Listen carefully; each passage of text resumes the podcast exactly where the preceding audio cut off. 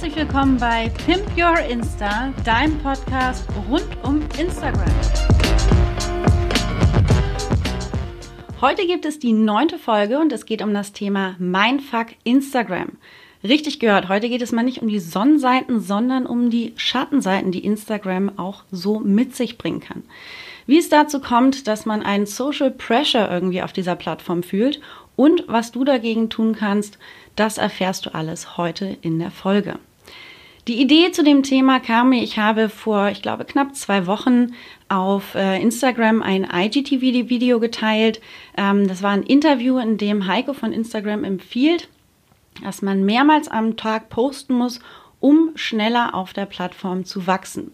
Und dabei natürlich nicht irgendetwas posten, sondern besonders optimierten Content in hoher Qualität und mit besonders viel Mehrwert. Eure Reaktionen darauf auf dieses Video waren so ähnlich wie meine. Ich habe mir nur gedacht, sag mal Instagram, geht's noch? Wie viel Zeit sollen wir denn noch auf diesem Kanal verbringen? Das wahre Leben und das wahre Business findet doch irgendwie draußen statt. Instagram ist natürlich Teil unseres Alltags geworden. Früher war es Facebook, jetzt ist es mehr Instagram. In der Zukunft wird es etwas vielleicht ganz anderes sein. Aber was wir auf jeden Fall ständig dabei haben, ist unser Handy. Äh, viele wachen morgen schon mit dem Handy auf. Ich muss sagen, ich zu meiner Schande auch. Mein Wecker ist nämlich gleichzeitig auch mein Smartphone. Und dann wird morgens meistens schon erstmal Instagram gecheckt. Es ist einfach die Plattform, auf der gerade jeder ist, wo sich alle Menschen aus der Welt miteinander einfach vernetzen können. Es gibt einen sozialen Austausch, man freut sich natürlich über Likes, Kommentare, Anerkennung, doch manchmal fühlt man sich nach diesem Besuch auf dieser Plattform eigentlich auch gar nicht gut, sondern eher schlecht. Weil wenn man morgens merkt, man hat keine neuen Follower gewonnen, niemand hat das eigene Produkt gekauft und vielleicht hat die Konkurrenz sogar schon eine super coole Story hochgeladen, in der sie frisch und gestylt über ein Thema spricht, was man irgendwie auch für den gleichen Tag als Post vorgesehen hat. Dann denkt man sich, na super, und zieht sich wahrscheinlich lieber die Bettdecke wieder über den Kopf. Ich denke, egal ob Instagram-User als, als Business oder als privater Account war schon mal irgendwie von dieser Plattform genervt. Sich gestresst gefühlt, irgendetwas posten zu müssen, mehr Zeit investieren zu müssen, hat irgendwie blöde Kommentare bekommen oder eine eigene Idee wurde geklaut oder einfach nur kopiert. Also es gibt viele Dinge, die man auch mit Instagram negativ verbindet. Aber trotzdem verbringen wir unglaublich viel Zeit auf dieser Plattform, weil sie halt auch diese vielen Möglichkeiten bietet. Und besonders für Selbstständige ist ja einfach ein kostenloser Marketingkanal, der super klasse ist, um seine Kunden auch direkt zu erreichen. Wenn natürlich dieser böse Algorithmus in Anführungszeichen ruft, wenn du nicht postest, bist du unwichtig, dann erzeugt das natürlich das Gefühl, dass man sagt, okay, ich muss jetzt nur noch produzieren, interagieren, konsumieren und das Ganze am laufenden Band. Und da muss ich sagen, stopp. Das kann so nicht richtig sein. Denn das wahre Leben und auch das Business findet außerhalb von solchen Plattformen statt. Wenn ich den ganzen Tag nur auf Instagram bin, dann kann ich doch gar keine Kunden bedienen, mein Unternehmen oder mich weiterentwickeln. Und statt einfach nur auf Masse zu gehen und unglaublich viel zu teilen, finde ich es wichtig, sich dahinter wieder zu schauen, dass man wirklich Qualität schafft und eine Klasse dahinter. Natürlich will Instagram, dass wir besonders viel Zeit auf der Plattform verbringen und auch andere dazu bringen, genau das Gleiche zu tun. Also wir werden gleichzeitig instrumentalisiert, besonders guten Content zu posten, ständig etwas zu posten, damit andere angeregt werden, unsere Inhalte natürlich auch ständig und immer wieder zu konsumieren. Nur ist es auch unsere Entscheidung dahinter, wie wir einen Kanal bedienen und wie wir in welchen Spielen auch immer mitspielen. Und ich muss sagen, ich glaube, guter Content zahlt sich aus. Nur einfach irgendetwas zu produzieren, damit man einer gewissen Masse entspricht, das wird sich auf lange Sicht nicht auszahlen. Das kann man auch im Hintergrund gar nicht selber bewerkstelligen.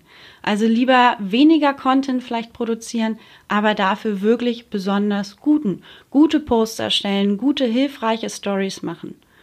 Der zweite Punkt ist, ich glaube daran, dass Persönlichkeit sich auszahlt besonders wenn man eine Dienstleistung vermarktet. wenn man selber an dem Medium Spaß hat, gerne auch in die Story spricht, ähm, authentisch ist und einfach dieses Medium für sich nutzt und seine Persönlichkeit zeigt, dann ist es auch das, dem sozusagen die Follower folgen. Es ist nicht das im Grunde, was wir erzählen, sondern auch wie wir das erzählen. Niemand von uns erfindet das Rad neu, sondern wir haben unsere eigene Art und Weise, wie wir die Dinge vermitteln und darüber unterscheiden wir uns auch. Der dritte Punkt ist, ich glaube daran, dass das Konzept unglaublich wichtig ist. Es ist wichtig, einen Plan zu haben, um zu wissen, warum man das Ganze überhaupt macht. Also warum man auf Instagram selber unterwegs ist und was man machen möchte. Als privater Account geht es vielleicht nur darum, einfach seine eigenen Bilder zu teilen und man freut sich, wenn die Freunde das liken. Aber als Business-Account ist es natürlich wichtig, sich zu fragen, warum bin ich überhaupt auf dieser Plattform? Was möchte ich hier genau erreichen? Welche Kunden möchte ich genau erreichen? Welches Produkt möchte ich hier eigentlich genau verkaufen? Und wenn man sein Warum für Instagram gut kennt, dann weiß man auch, dass ein, ein Algorithmus nicht das ist, was einen dazu bringt, dass man nicht viel Reichweite hat, sondern dann schaut man sich wirklich an, okay, wie viel von meinen Followern sind denn jetzt meine potenziellen Kunden? Und dann vertraue ich auf das, was ich tue, egal was rechts und links passiert, weil ich mein Warum kenne und weil ich mein Konzept kenne. Instagram ist nicht das reale Leben, sondern es ist nur eine Marketingplattform. Manche vermarkten darauf einfach sich oder man vermarktet zum Beispiel das eigene Business. Wenn man das eigene Business vermarktet, wird man ganz schnell rechts und links auch auf Mitbewerber stoßen. Man sieht, was andere machen. Es ist spannend, sich auch die Konzepte von anderen anzuschauen, Ideen auch mitzunehmen. Man sieht aber auch natürlich, wenn andere vielleicht schneller wachsen oder kreativer sind. Und bleiben wir mal ehrlich, so ein Wettbewerb, das ist nie ein cooles Gefühl. Und das nervt jeden. Und da ist es auch authentisch und normal, manchmal davon genervt zu sein oder wenn jemand eine andere Idee schon früher als man selber gebracht hat. Doch bei dieser ganzen Vermarktung, weil man möchte ja sein Business besonders gut darstellen, ist es wichtig, auch zu sagen, es ist nicht das reale Leben, das bedeutet, es ist nicht das reale Business, sondern ein Konkurrent vermarktet natürlich auch sein eigenes Business und du weißt gar nicht, ob das Business von dem anderen überhaupt so super läuft oder ob er einfach nur eine unglaublich klasse Vermarktung dahinter macht. Das heißt, wenn man da diesen Social Pressure fühlt von wegen, ah, und bei anderen läuft es besser und so weiter, dann läuft es vielleicht in, in, Zahlen besser oder dass man selber denkt, ach, okay, der Beitrag war jetzt ja viel besser als meiner. Doch wenn du da umdenkst und sagst, okay, ich sehe das jetzt als Motivation, Vielleicht wird da bei einem selber etwas getriggert, dass man sagt, hm, vielleicht kümmere ich mich mal lieber auch nochmal um mein Business und mein eigenes Konzept, weil wenn der andere irgendetwas macht, was zu mir auch passen würde, dann nimmt man das lieber als äh, Punkt auf, als Input sozusagen und schaut, was man in seinem eigenen Konzept besser machen kann. Und anstatt dann diesen Blick nur nach außen zu wenden, auch einmal nach innen zu wenden und zu sagen, okay, zu sehen, was man eigentlich schon hat. Das heißt, zu schauen, dass man mit den Followern, die man zum Beispiel hat, auch wirklich äh, gut arbeitet und raussieht, wer von den potenziellen Followern, äh, von den Followern auch potenzielle Kunden sind. Also anstatt immer nur mehr zu wollen, dann wirklich auch den Blick zu sagen, okay, was habe ich eigentlich schon und wie kann ich die umwandeln? Ich habe vor, ich glaube, vier Wochen äh, eine Umfrage gemacht in meiner Insta-Story. Da habe ich euch gefragt, ob ihr lieber 500 Follower hättet und dafür sind das aber 499 potenzielle Kunden, die euch folgen. Oder ob ihr gerne 1000 Follower hättet, aber dafür sind davon sozusagen 999 Zuschauer dabei. Ich glaube, das Ergebnis ist klar. Es war auch klar. Es sollte etwas verdeutlichen. Natürlich möchte man lieber 500 Follower haben, also viel weniger Follower, aber dafür wirklich 499 potenzielle Kunden. Und da kann ich euch wirklich nur den Tipp mitgeben, ähm, gerade wenn man so ein bisschen diesen Mindfuck von Instagram hat, bei anderen läuft's besser und ich wachse nicht und so weiter, Blick nach innen wenden und wirklich mal checken, welche Qualität an Followern habe ich eigentlich bisher. Das heißt, nicht nur die Anzahl sehen, sondern zu schauen, wie viele unternehmensrelevante Follower hast du. Das bedeutet Follower, die bestimmte Kriterien erfüllen, damit sie für dich als potenzieller Kunde gelten. Also, wenn ich zum Beispiel ein lokales Unternehmen bin, dann brauche ich natürlich Follower aus der Region. Damit sie natürlich mein Unternehmen oder mein Café zum Beispiel besuchen. Bei mir ist es wichtig, dass mir ähm, Personen folgen, die selbstständig sind oder sich selbstständig machen wollen, ähm, Business-Accounts und weniger natürlich die privaten Accounts. Und da ist es wirklich nochmal, schaut einfach die, die Follower wirklich nochmal durch, macht euch Gedanken, ähm, und arbeitet mit den Personen, die ihr habt. Als Tipp kann ich euch nur geben, macht einfach mal auch eine Umfrage. Ähm, wenn ihr ein lokales Unternehmen seid, fragt mal in der Story, wer kommt eigentlich aus der Region, zum Beispiel Norddeutschland oder Hamburg. Um einfach mal wirklich auszusieben, okay, wer folgt mir da eigentlich? Ein weiterer Punkt, den ich euch auf jeden Fall mitgeben kann zum Thema Mindfuck, ähm, wenn man eine coole Idee hat und zum Beispiel wird die kopiert oder ähnliches oder ein, jemand macht einen Post früher als man selber und ah, es demotiviert einen so ein bisschen, dann muss ich sagen, als erstes tief durchatmen, denn mal ehrlich, niemand erfindet von uns jetzt hier das Rad neu und vielleicht war einfach jemand anderes schneller. Das passiert. Doch was ganz wichtig ist, dass niemand von uns, das habe ich euch am Anfang auch schon gesagt, das Rad neu erfindet. Das heißt, niemand hat jetzt den Tipp, den noch nie jemand vorher rausgefunden hat, sondern worin wir uns alle unterscheiden, unsere Inhalte sich auch unterscheiden und ähm, das, was uns wirklich voneinander auch äh, trennt, das ist unsere Persönlichkeit, weil wir sind alle verschieden. Und Niemand ist wie du und genau das ist dein Unique Selling Point. Genau das macht dich einzigartig und genau das bringt Menschen dazu, dir zu folgen. Es gibt viele andere Accounts, die Instagram-Tipps geben. Und vielleicht folgst du auch verschiedenen Accounts, die, äh, die Instagram-Tipps geben.